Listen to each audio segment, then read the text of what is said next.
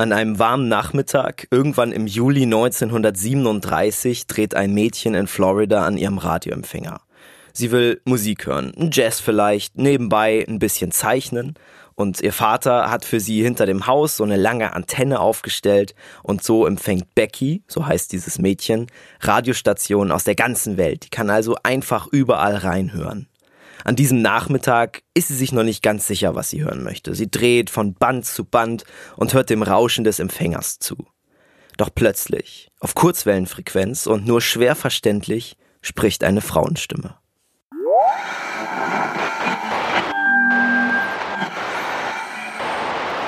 Hier ist Amelia Earhart. Hier ist Amelia Earhart. Hilfe! Hey, hör dir das an. Komm schnell zurück. SOS. Wir brauchen Hilfe. Das Wasser steigt. Oh Gott, wenn Sie uns bloß hören könnten. Für die kleine Becky ist die Frau, die da so aufgeregt in ihr Funkgerät redet, aber keine Unbekannte.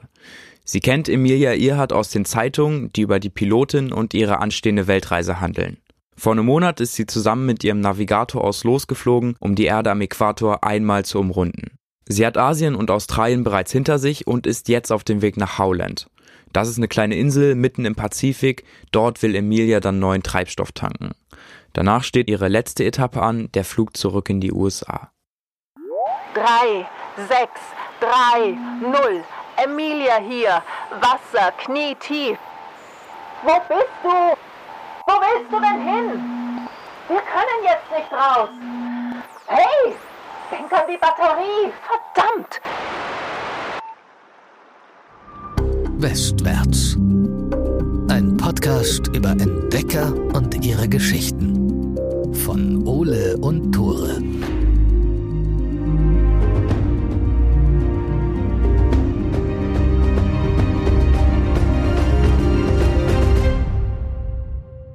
Moin, herzlich willkommen zu Westwärts, dem Podcast für echte Männer. Ich bin Tore. Und ich bin Ole und ich glaube, die Einleitung musst du mir einmal erklären. Heute geht es um den zweiten Teil von Emilia Earhart. Und während der Recherche, ich bin ja auch manchmal am Handy dann und mache was anderes. ich bin auf Instagram mal, unterwegs. ja. Übrigens, apropos Instagram, folgt uns doch gerne, Westwärts Podcast. Und wenn ich dann so auf Instagram unterwegs bin, ich glaube manchmal auch aus Versehen auf unserem Profil, da, deswegen ist unser Algorithmus, glaube ich, ein bisschen zerstört, Komplett. dann finde ich immer so, so Seiten, die heißen dann so Manneswille oder Männergedanke. Und das sind halt einfach die größten Schmutzseiten, wo so Tipps sind, wie man männlicher ist. Das war halt wirklich mitten während der Recherche zu Emilia Earhart, die ja genau das Gegenteil eigentlich verkörpert davon, von diesen stereotypischen Gedanken. Ich wette, die haben wir jetzt komplett auf unserer Start, auf dieser Entdecken-Seite. Bei Instagram ist es ja Entdecken. Ja, ja, ja, da bin ich manchmal unterwegs. So ein Schrott. Aber so ich finde immer die Kommentare unter solchen Beiträgen am lustigsten. Die Leute, die das dann peilen und nicht in dieser Bubble drin sind, so, ey, 18. Jahrhundert hat angerufen, möchte seine Tipps zurück. Hab ich voll gefeiert. Nice. Genau. Es hat nichts mit dem Thema heute zu tun, denn heute geht es um eine Frau. Wir starten den zweiten Part über Emilia Earhart. Und Tore gibt uns jetzt noch eine kleine Zusammenfassung, was im letzten Part passiert ist. Genau, ich freestyle euch jetzt nochmal so ein bisschen, was wir letztes Mal besprochen haben, falls ihr das schon wieder vergessen habt. Falls ihr die letzte Folge noch nicht gehört habt, hört rein, Emilia Earhart Teil 1. Dort plant eine junge Frau eine Weltumrundung. Hast du gerade das Skript geöffnet im Hintergrund? Nein, habe ich nicht. Ich, wirklich hab's freestyle. Ich freestyle jetzt. Ich freestyle jetzt, wirklich. Ich, ich, das ist das richtige Skript hier gerade noch. Okay. Diese junge Frau fliegt im März 1937 nach Hawaii. Sie hat extra sich ein Flugzeug umbauen lassen für diese Weltumrundung. Da sind Tanks eingebaut. Sie fliegt mit drei anderen, einem Co-Piloten und zwei Navigatoren. Allerdings gibt es einen Unfall. Auf Hawaii crasht das Flugzeug beim Start zur, eigentlich war es der Start erst zur Weltumrundung. Es war noch nicht so richtig die erste Etappe. Emilia, die Pilotin, hat aber auf jeden Fall Bock und will es unbedingt noch ein zweites Mal probieren. Die Lockheed, das Flugzeug, mit der sie unterwegs ist oder unterwegs war, es ist jetzt kaputt, ist allerdings ziemlich damaged und deswegen ist es fraglich, ob das nochmal klappt. Wir machen einen kleinen Zeitsprung und befinden uns jetzt auf einem kleinen Flugplatz in Papua-Neuguinea am 2. Juli 1937. Es ist 9 Uhr morgens, die Regenfälle des Monsums haben erst vor wenigen Wochen ihr Ende gefunden. Alles ist noch nass und die Erde ist schlammig. Auf dem Flugplatz herrscht reger Betrieb. Der Hangar neben der Startbahn ist geöffnet und eine Gruppe von Mechanikern läuft zu einem kleinen silberroten Motorflugzeug. Das ist das Flugzeug von Emilia Earhart und boy, oh boy, hat es schon eine weite Reise hinter sich. Wir hatten ja den Crash auf Hawaii, da ist es fast kaputt gegangen, wurde dann aber kurz durchgecheckt, repariert und im Mai auf eine neue Umrundung geschickt. Diesmal geht es nach Osten, über Brasilien, Afrika, Indien, immer am Äquator entlang. Und diese ganze Reise hat das kleine Flugzeug natürlich nicht unberührt gelassen. Der Lack an den Tragflächen platzt bereits ab und so schimmert das Blech unter der Farbe silbern in der Mittagssonne. Und das äh, bringt dem kleinen Flugzeug auch einen ganz besonderen Spitznamen ein bei den Einheimischen. Die nennen das nämlich Keksdose. Cooler Vergleich auf jeden Fall. Dann werden zwei Techniker geholt. Die checken jetzt nochmal die Motoren der Lockheed und füllen dann neuen Treibstoff nach. Das reicht aber nicht. Sie müssen auch noch ein paar Liter Öl dazu kippen. Diese Sternmotoren in dem Flugzeug sind eben nicht so umweltfreundlich und die verballern den Treibstoff einfach super schnell. Mit Proviant und Besatzung wiegt die Lockheed jetzt 6,5 Tonnen. Das hier wird eigentlich die vorletzte Etappe für Emilia und ihre Weltumrundung sein.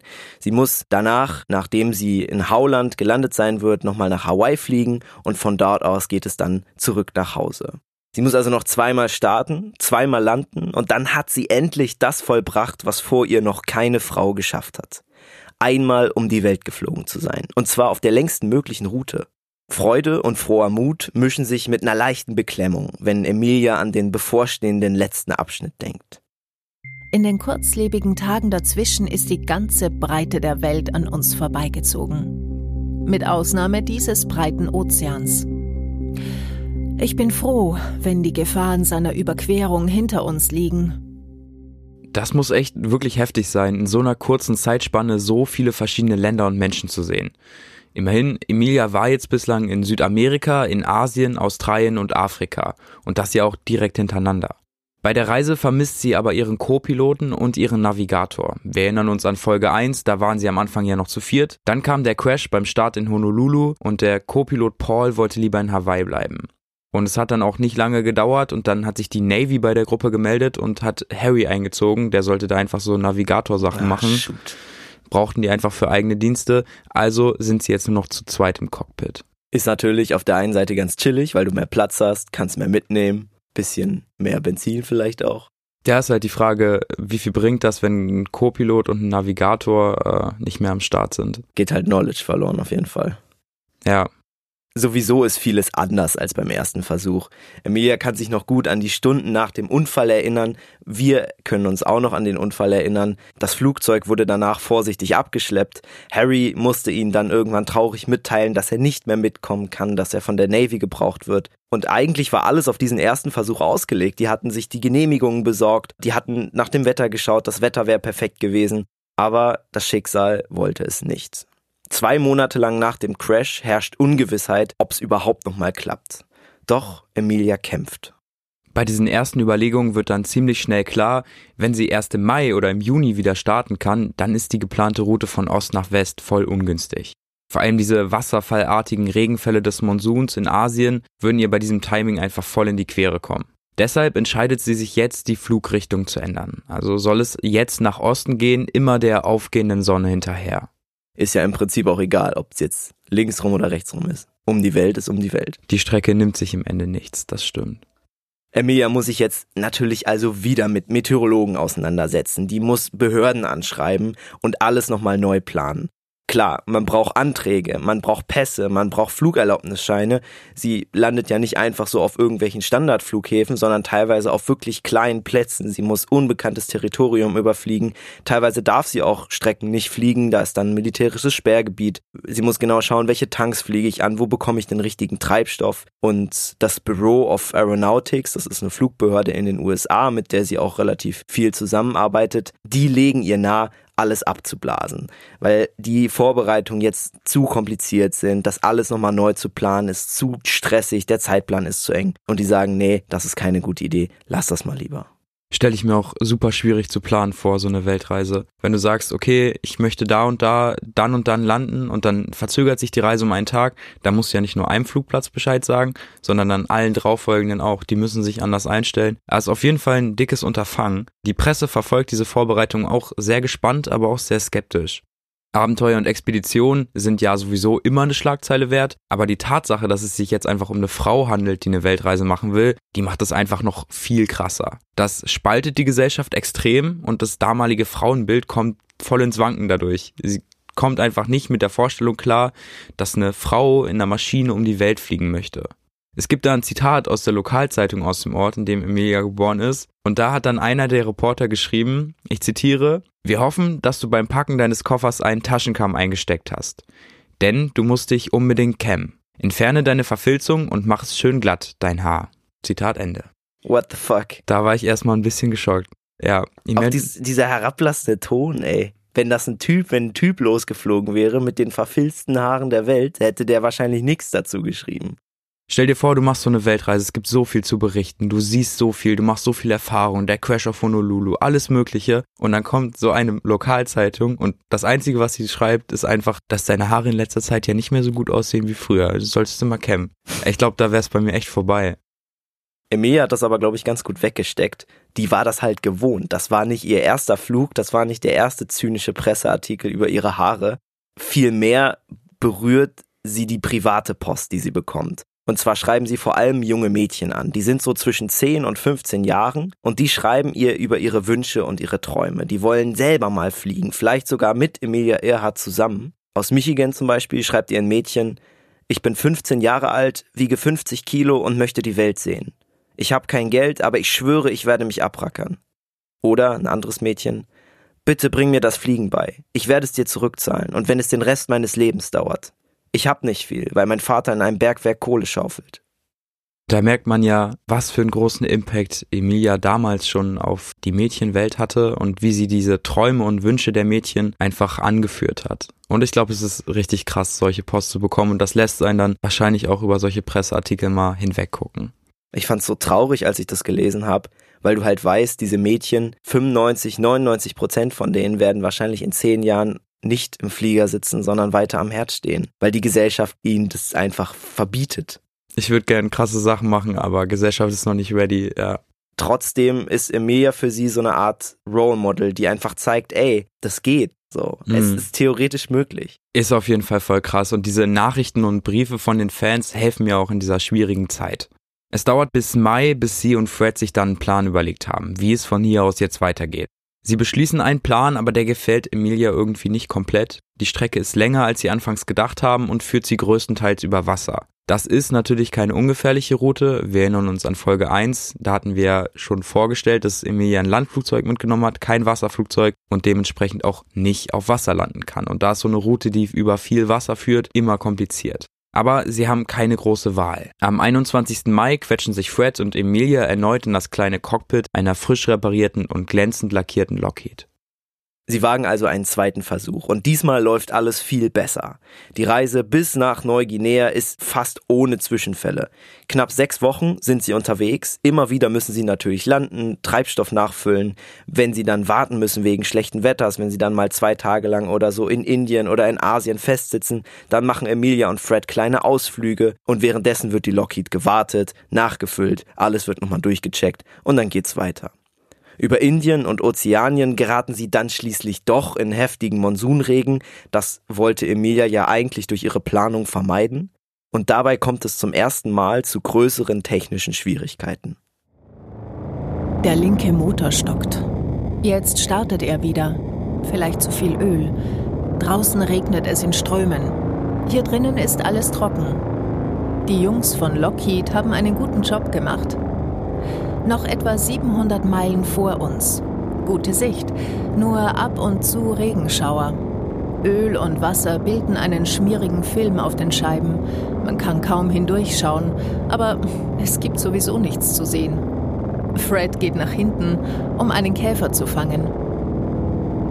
Jetzt musst du uns diesen letzten Satz des Zitates noch einmal erklären. Fred geht nach hinten, um einen Käfer zu fangen. Warum? Also Emilia hat dieses Flugzeug, diese Lockheed Electra umbauen lassen, ja, schon vor ihrem ersten Versuch. Die ganzen Sitze wurden ja rausgerissen, das haben wir ja in der ersten Folge schon besprochen. Und das hat natürlich extrem viel Geld gekostet. Das hat sie nicht alles selber bezahlt, sondern sie hat das in Zusammenarbeit mit einer Universität gemacht. Und die Universität hat gesagt, ja, okay, können wir gerne machen, Aber dann muss der Flug auch irgendwie was Wissenschaftliches haben. Also du kannst jetzt nicht einfach so um die Welt düsen und sagen, hier, bin jetzt hier einmal rumgeflogen, nice, sondern wir wollen irgendwie auch Forschung damit betreiben. Und diese Universität hat dann das Flugzeug zu so einer Art fliegendem Labor umbauen lassen. Das heißt, die haben da Sensoren dran geknallt, Wettersensoren, also Drucksensoren, Thermometer und unter anderem auch so eine kleine Klappe, glaube ich, war das, oder so eine Art Kescher, mit dem sie Insekten fangen konnten. Und damit haben Emilia und Fred dann immer ab und zu auf ihrem Weg um den Äquator Insekten eingefangen, die man dann biologisch untersuchen wollte. Krass, also hatte alles so ein bisschen einen wissenschaftlichen Beigeschmack, wenn Emilia auch nicht so in diesem wissenschaftlichen Ding drin war. Für Emilia hat auf jeden Fall das Abenteuer gezählt. Die war keine Wissenschaftlerin, die war definitiv eine Abenteurerin. Am 30. Juni landen sie dann in Neuguinea. Jetzt haben sie noch zwei Etappen vor sich, den Flug nach Howland, dieser kleinen Insel im Pazifik, und dann betankt zurück nach Oakland. Emilia ist sich sicher, dass sie in spätestens fünf Tagen wieder zu Hause sind.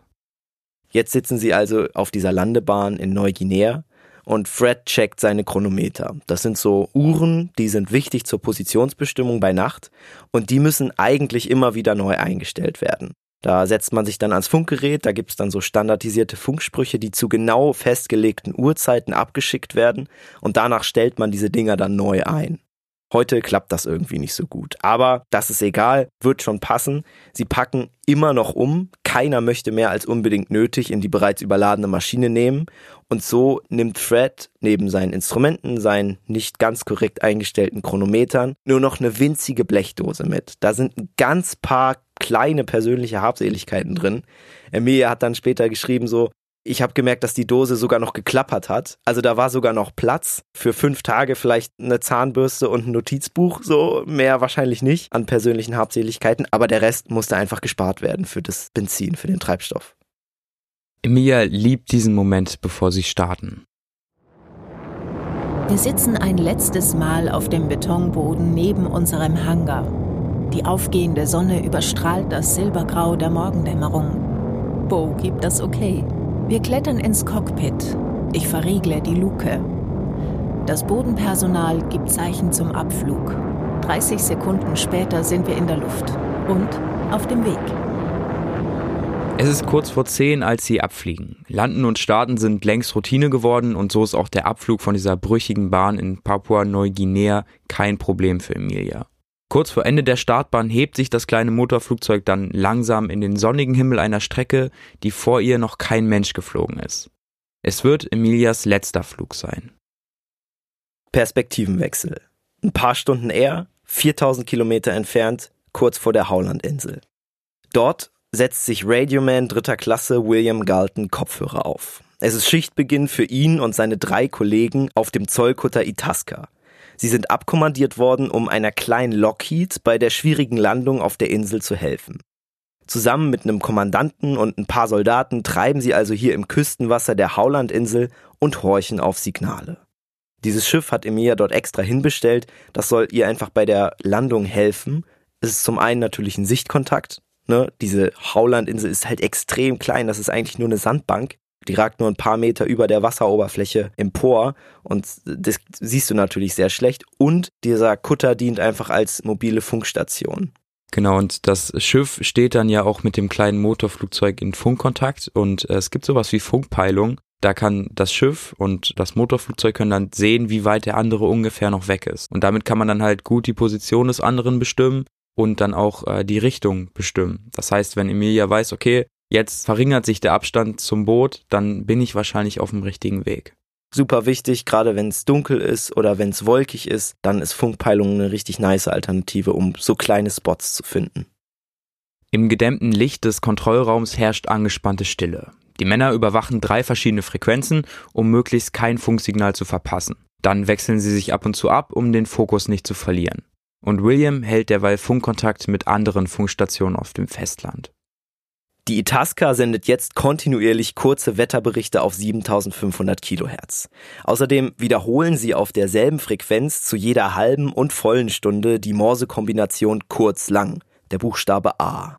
So kann Emilia sie mittels Funkpeilung lokalisieren. Ab und zu kreuzen andere Schiffe die Frequenzen, ansonsten bleibt es still in der kleinen Kabine. Es vergehen Stunden, ohne dass irgendwas passiert. Die Funkgeräte rauschen nur leise auf allen Frequenzen. Dann kommt plötzlich doch ein Funkspruch rein, aber er ist nicht von Emilia, sondern die Station auf Papua-Neuguinea bestätigt, dass Emilia von dort abgeflogen ist. Die Männer warten jetzt angespannt auf Emilias ersten Kontaktversuch. Gegen Abend erklingt dann ein unverständliches Stimmgewirr auf einer Frequenz, danach ist es aber wieder still. Eine Stunde später empfängt William dann die erste Nachricht von Emilia, die ihm eine Radiostation auf dem Festland weiterleitet. Höhe 7000 Fuß. 140 Knoten. Soweit alles gut. Schiff in Sichtweite voraus. Hat sie die Itasca, diesen kleinen Kutter vor der Insel, schon entdeckt? Oder ist es nur irgendein anderes Schiff auf dem Pazifik, was sie gesehen hat? Noch bleiben die vier Funker ruhig und warten auf weitere Signale. Williams Kollege notiert in den Radiolog des Schiffs, können Earharts Flugzeugmotoren im Funk hören, aber keine deutlichen Worte. Sie sagt irgendwas darüber, dass es sehr wolkig ist. Der Kommandant befiehlt, schwarzen Rauch durch den Schornstein abzublasen. Das, um die Sichtbarkeit zu erhöhen. Die Funker versuchen, Emilia zu erreichen. Immer wieder senden sie, Itasca ruft Earhart, Itasca ruft Earhart, aber sie erhalten keine Antwort. Sie haben dann auch tatsächlich nochmal ein anderes Schiff angefunkt, einfach nur zu checken, um ihr Sprachfunk funktioniert, weil sie von Emilia einfach keine Antwort bekommen haben. Kurz lang, kurz lang, kurz lang, kurz lang. Immer wieder der Buchstabe A. Hoffentlich hört Emilia sie. Auch auf 3105 Kilohertz, das ist die Frequenz, die sie eigentlich nur für Sprachfunk reserviert haben, fängt der Kontrollraum jetzt an, Nachrichten in Morsecode zu senden. Sie müssten eigentlich schon längst Funkkontakt mit Emilia haben, und sie senden jetzt Morsecode, weil sie glauben, dass diese Signale besser im Flugzeug empfangen werden können als gesprochene Wörter und dass Emilia vielleicht dann antwortet. Morsecode bedeutet zehn Worte in kurzen und langen Pieptönen und das pro Minute. Also das ist ein relativ adäquates Tempo und theoretisch ist es auch eine schlaue Idee, weil Morsesignale natürlich bei schlechtem Empfang viel besser durchkommen als gesprochene Worte. Die kann man viel besser verstehen einfach. Es gibt ein kleines Problem bei der Sache und das ist, dass weder Emilia noch Frank Morsezeichen so schnell entziffern können. Zwar kennen sie den Code, aber keiner von ihnen hat Übung im Lesen oder Schreiben von ganzen Sätzen in so einer schnellen Geschwindigkeit. Harry wäre da wesentlich routinierter, aber der ist ja nicht mehr an Bord. Bis auf eine extrem schlecht kodierte Nachricht einer Positionsangabe ist auch kein einziger Morsecode, der von Emilia und Fred gesendet wurde, dokumentiert worden. Diese Nachricht wurde dann später von Funkern analysiert und die haben gesagt, das war wirklich der größte Müll, das zu entziffern. und das war ja sogar noch eine gesendete Nachricht. Also ich glaube, ich bin kein Funker, aber ich glaube, Morsecode zu senden ist noch einfacher als den Shit zu entziffern, also zu hören. Zehn Worte pro Minute, Alter. Weißt du, wie schnell das ist? Also da brauchst du halt Übung für und die hatten Emilia und Fred halt überhaupt nicht. Im Kontrollraum der Itasca greift Williams Schichtkollege hektisch zum Logbuch. Endlich haben sie einen direkten Funkspruch von Emilia. Erbitte Peilung von 3105 Kilohertz zur vollen Stunde. Pfeife dann ins Mikro, 200 Meilen entfernt. Pfeife jetzt. Die kleine Lockheed ist also noch etwa 300 Kilometer von ihnen entfernt. Trotzdem ist das Signal irgendwie merkwürdig schwach. Und es ist fraglich, ob es für die von Emilia angeforderte Funkpeilung überhaupt ausreicht. Wegen der dicken Wolkendecke haben sie aber sonst keine Chance, die Insel irgendwie zu lokalisieren oder zu erreichen. Nach dem Funkspruch bricht dann Chaos im Kontrollraum der Itasca aus. Die Männer senden jetzt kontinuierlich den Wetterbericht auf 3105 Kilohertz und brechen damit auch diese Funkroutine. Gleichzeitig versuchen sie weiter, Emilia und Fred per Morsecode zu erreichen. Wenn sich die beiden wirklich in der Nähe befinden, dann müssten sie mit jeder Minute stärkere Funksignale bekommen. Doch die nächste Nachricht von Emilia bleibt ähnlich schwach wie davor. KHAQQ ruft Itasca. KHAQQ ruft Itasca. Wir müssen über euch sein, können euch aber nicht sehen. Treibstoff wird knapp, können euch über Funk nicht erreichen fliegen 1000 Fuß, erbitten Peilung über Sprachfunk. Bei so einem schwachen Signal können die Funker der Itasca einfach keine konkrete Funkpeilung einleiten. Und schon gar nicht über Sprachfunk. Lange bleiben die Kopfhörer still. William bittet sie immer wieder per Funk auf 500 Kilohertz zu schalten. Vielleicht klappt die Peilung dort besser, vielleicht sind niedrige Frequenzen besser zu empfangen und die Kontaktversuche der Crew werden immer hektischer. Die Itasca versucht jetzt verzweifelt auf allen Kanälen Emilia und Fred zu erreichen. Sie müssten längst über ihnen sein, sie müssten längst ein richtig gutes Signal haben, aber die Nachrichten werden nie erwidert. Was ab jetzt in der kleinen Lockheed vorgeht, können wir einfach nur vermuten. Aber dass die Situation immer gefährlicher wird, ist, glaube ich, klar. Frank und Emilia haben Funkkontakt, sie haben vielleicht sogar kurz das Schiff gesehen, also können sie nicht so weit von der Insel sein. Trotzdem wächst das Unheil mit jeder Minute, in der sie noch in der Luft sind, denn der Treibstoff geht langsam zur Neige. Die großen Tanks, die sie in Neuguinea noch bis zum letzten Tropfen gefüllt hatten, sind nach knapp 4000 Kilometern Flug mit leichtem Gegenwind jetzt fast leer. Wann genau sie die Reserve anbrechen, ist nicht bekannt, aber ungefähr zu diesem Zeitpunkt verlässt Emilia auch selber ihre Funkroutine und sendet jetzt zu nicht festgelegten Zeiten auf nicht festgelegten Kanälen. Normalerweise ist das super durchstrukturiert. Da wird immer gesagt, okay, wir senden alle fünf Minuten oder jede volle Stunde auf der und der Frequenz. Aber auch Emilia ballert jetzt einfach wild raus. Die Sonne schiebt sich im Osten jetzt langsam über den Horizont und noch immer gibt es keine klare Nachricht von der kleinen Lockheed. Also beschließt der Kommandant der Itasca um kurz nach neun das Bodenpersonal der Insel wieder an Bord zu holen. Die haben sich auf der Insel versammelt, haben da Leuchten, Funkgeräte und Signalstäbe mitgenommen, um, wenn das Flugzeug, das kleine Motorflugzeug von Emilia landen möchte, das einzuweisen und dann Emilia rauszubegleiten.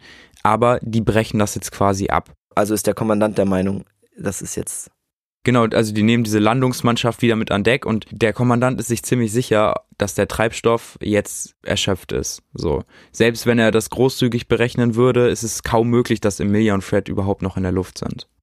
Das heißt ja für die Itasca jetzt, okay, wir setzen alles auf eine Bergungsaktion. Wir müssen schauen, das kleine Flugzeug muss irgendwo im Meer gelandet sein. Sie wissen nicht, ob da jetzt zwei Menschen noch drin sitzen, die sie vielleicht lebend rausfischen können oder ob sie nur noch Wrackteile finden. Und jetzt ist natürlich viel Chaos auf Deck. Die Leute machen die Geräte bereit, packen ihre Sachen zusammen und in diesem Chaos, in diesen Vorbereitungen kommt dann doch noch ein letzter Funkspruch von Emilia durch. Und dieser Funkspruch ist im Gegensatz zu allen Funksprüchen davor richtig klar zu hören. Die Funker haben später aufgeschrieben, dass es Signalstufe 5 war und das war damals die höchste aller Signalstufen. Wir sind auf Position 157-337. Melden uns auf 6210 Kilohertz. Sorry, werden auf 6210 Kilohertz empfangen. Wir fliegen hin und her. Und das war dann auch nach Berichten der Funker auf der Itasca der erste und auch der einzige Funkspruch, in dem man deutliche Panik in Emilias Stimme gehört hat. Diese professionelle Pilotin, die so viel tausend Flugkilometer hinter sich hat, immer cooles, immer entspanntes, hat jetzt Angst um ihr Leben. Um diesen letzten Funkspruch gibt es super viele Mythen und Legenden, weil der halt im Chaos auf diesem Schiff ein bisschen untergegangen ist und erst ein paar Minuten später von den Funkern notiert wurde. Den haben mehrere Funker notiert und die haben den alle ein bisschen unterschiedlich aufgeschrieben. Also man weiß nicht ganz, was Emilia genau gesagt hat. Die Version, die ihr gerade gehört habt, ist aber die wahrscheinlichste. Emilia fliegt also noch. Entgegen der Erwartungen des Kommandanten ist sie noch in der Luft und wieder setzt die Besatzung der Itasca alles dran, sie irgendwie zu erreichen. Aber die Frequenzen bleiben ab jetzt für immer still. Die US-Marine sucht danach noch lange nach Lebenszeichen in der Gegend um Howland. Schiffe und Flugzeuge werden losgeschickt. Natürlich schreibt auch die Presse über das Unglück, aber niemand findet was. Bis Jahrzehnte später das Notizbuch eines kleinen Mädchens auftaucht. Und aufmerksame ZuhörerInnen werden wahrscheinlich jetzt schon gemerkt haben, dieses Mädchen ist die 15-jährige Becky. Ich finde es krass, unsere äh, Folgen und die Geschichten, die wir behandeln, bauen sich immer relativ schnell auf, sind dann sehr, sehr lange sehr hoch im Spannungsgrad und fallen dann innerhalb von einem Absatz wieder komplett ab. Und das war wieder so eine Geschichte, wo ich dann auch wirklich beim Lesen so, what? Gerade hat sie noch eine Weltreise gemacht, war noch unterwegs und jetzt ist Emilia einfach verschwunden. Und wie du schon gesagt hast, die US-Regierung hat viel Geld ausgegeben, mehrere Millionen Dollar, hat 64 Flugzeuge und acht Kriegsschiffe losgeschickt. Alter. Also eine Riesenmenge und haben gehofft, dass sie Emilia irgendwie noch lebend finden können. Aber wie du gesagt hast, bis heute ist kein nachgewiesener Überrest von Emilia oder von ihrem Kollegen aufgetaucht. Es gibt natürlich verschiedene Theorien, was passiert ist. Und die US-Regierung, die Leute von der Itasca und auch die Allgemeinheit ist eine ganze Zeit lang davon ausgegangen, dass Emilia einfach im Ozean abgestürzt ist. Natürlich würde das nicht die Nachrichten erklären, die dieses 15-jährige Mädchen dann ein paar Tage später zufällig im Radio gehört hat. Das widerspricht sich ja. Und deswegen gibt's noch eine andere Theorie. Das ist die, jetzt musst du mir kurz helfen. Nico Mararoro-These. Interessanter Name auf jeden Fall. Und äh, diese These sagt im Grunde aus, dass Emilia und Fred nicht nach Howland geflogen sind, sondern dann abgedreht haben, weil sie die Insel einfach nicht gefunden haben. Und es gab da drum noch so kleine, ja, Inseln kann man das nicht nennen, sowas wie Sandbänke, so kleine Atolle und dass sie dann eine Insel davon angesteuert haben und da dann gelandet sind. Das Problem war, das hat man nachher auch rausgefunden, dass Howland, diese Insel, auf der sie eigentlich landen wollten, auf Freds Karten nicht richtig eingezeichnet worden war. Das war ein bisschen versetzt. Die anderen Inseln und zum Beispiel auch die Insel Nikumararoro, dort wo sie dann potenziell gelandet sein könnten, die war korrekt eingezeichnet. Und die Theorie sagt halt aus, dass sie dort gelandet sind, das Flugzeug lag dann noch so halb im Wasser. Deswegen konnten sie Funksprüche auch nur zu Zeiten von Ebbe aussenden. Weil wenn Flut war, war der Sender und die Batterie voll Wasser, also das Wasser war höher als die Batterie und deswegen konnten sie halt wirklich nur senden, wenn Ebbe war. Man hat das dann später analysiert, die Funksprüche, die Becky bekommen hat, die Funksprüche, die auch noch teilweise in anderen Radioempfängern auf der Welt empfangen wurden die man auch eventuell Emilia Earhart zuordnen könnte, die sind alle eben in Zeiten losgeschickt worden, in der auf dieser Insel Ebbe war. Man hat auf der Insel dann auch tatsächlich gesucht und man hat einen Darmschuh gefunden und man hat verschiedene Knochen gefunden und man hat einen Reißverschluss gefunden, der von der Fliegerjacke kommt.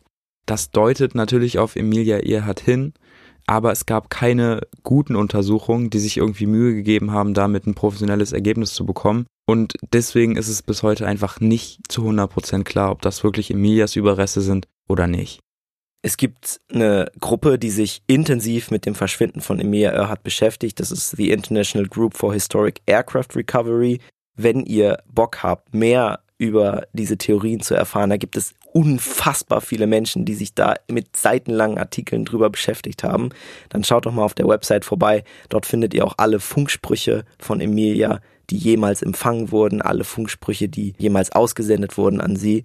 Und äh, das ist einfach ein Riesenarchiv und mit ganz vielen Leuten, die ihr Leben lang irgendwie nach einer Antwort suchen auf diese Frage, was ist mit Emilia Earhart passiert. Was jetzt am Ende der genaue Grund war, warum die Expedition von Erhard gescheitert ist, weiß man nicht genau. Aber es gibt viele Begleiterscheinungen, die das Ganze irgendwie so ein bisschen ins Wanken gebracht haben. Und es ist ziemlich wahrscheinlich, dass eine Sache davon so ausschlaggebend war oder alle in Kombination miteinander, dass diese Expedition am Ende gescheitert ist. Und zwar war ein dickes Problem die Zeitzonen. Dadurch, dass Emilia ja einmal um den Äquator rumgeflogen ist, war sie ständig in neuen Zeitzonen, war ständig in anderen Zeiten. Sie und äh, Fred haben die Zeitzonen auch ständig durcheinander gebracht, ist ja klar. Das ist ein bisschen unprofessionell und führt dann auch dazu, dass Absprachen und so schwieriger sind. Außerdem war das Wetter, dadurch, dass sie ja den Flug nochmal neu planen mussten, dadurch, dass es jetzt schon der zweite Versuch war, nicht ganz so ideal wie beim ersten Versuch. Und gerade beim letzten Flug war es doch sehr wolkig, sodass man wenig Chance hatte, auf Sichtkontakt auf dieser Insel zu landen. Außerdem konnte Emilia ja auch den Morsecode gar nicht. Sie hatte ja Fred dabei, der konnte den ein bisschen, aber sie hatten keinen Navigator oder keinen, der diesen Morsecode auswendig kennt. Sie hätten sich ja im schlimmsten Fall immer noch mit der Itasca per Morsecode verständigen können. Aber dadurch, dass sie den Morsecode der Itasca nicht so schnell lesen konnten und auch nicht so schnell antworten konnten, ging das halt überhaupt nicht. Und natürlich könnten auch Freds ungenaue Chronometer eine Rolle gespielt haben. Da haben wir ja am Anfang schon drüber gesprochen, die er einstellen wollte. Das hat nicht so gut geklappt. Auch das ist natürlich ein Problem. Dadurch ist deine Navigation ungenau. Wenn dann auch noch die Karten falsch eingezeichnet sind, dann ist es sehr, sehr schwer, so eine kleine Insel im großen blauen Ozean zu finden. Bis heute weiß niemand, was damals genau passiert ist. Weder Emilia noch Fred wurden je gefunden und auch die Wrackteile der Lockheed sind immer noch verschollen. Was bleibt ist aber der Mut, den Emilia den Mädchen ihrer und zukünftiger Generation geschenkt hat. Nach ihr haben immer mehr Frauen die Chance ergriffen und einen Flugschein gemacht. Bis heute ist Emilia Earhart eine Inspiration für Menschen, denen die Gesellschaft gewisse Dinge einfach nicht zutraut. Also sozusagen ein Licht für alle, die einen großen Traum haben und von der Gesellschaft ausgegrenzt werden. Zum Schluss haben wir noch ein kleines Gedicht. Das ist von Amelia persönlich und das schreibt sie kurz vor einem schwierigen Flug. Das war jetzt nicht ihr letzter Flug, vor dem sie das geschrieben hat, aber irgendwann, als sie wieder kurz vor einem Abenteuer mit ungewissem Ausgang stand. Dieses Gedicht zeigt auf der einen Seite die Beklemmung, die man hat, wenn man vor einer großen Unbekanntheit steht und nicht weiß, wie das ausgeht aber auch das unbedingte Verlangen, in diese Unbekanntheit reinzugehen und immer wieder aufs Neue zu sagen, ich wage jetzt etwas, was noch nie jemand vor mir gemacht hat. Mut. Mut ist der Preis, den das Leben verlangt, wenn es Frieden mit dir schließen soll. Die Seele ohne Mut kennt keine Freiheit. Sie kennt die lebendige Einsamkeit der Angst nicht. Sie kennt keine Berghöhen, wo du in bitterer Freude dem Klang von Flügeln lauschst. Das Leben gibt uns keine Garantie dafür, frei von dumpfer, grauer Hässlichkeit und Hass zu sein. Es sei denn, wir wagen die Herrschaft der Seele. Das war's von uns. Vielen Dank fürs Zuhören. Wenn ihr Bock habt, dann schaut doch mal in der Stadtbibliothek Hildesheim vorbei. Da findet ihr die Literatur auch zu dieser Folge. Vielen Dank nochmal an die Sparkasse Hildesheim-Goslar-Peine für Sponsoring. Genau, und folgt uns auf jeden Fall auf Instagram, wenn ihr das noch nicht macht. At Westwärtspodcast. Alles zusammengeschrieben. Mit AE. Und dann bis nächste Woche. Macht's gut. Ciao.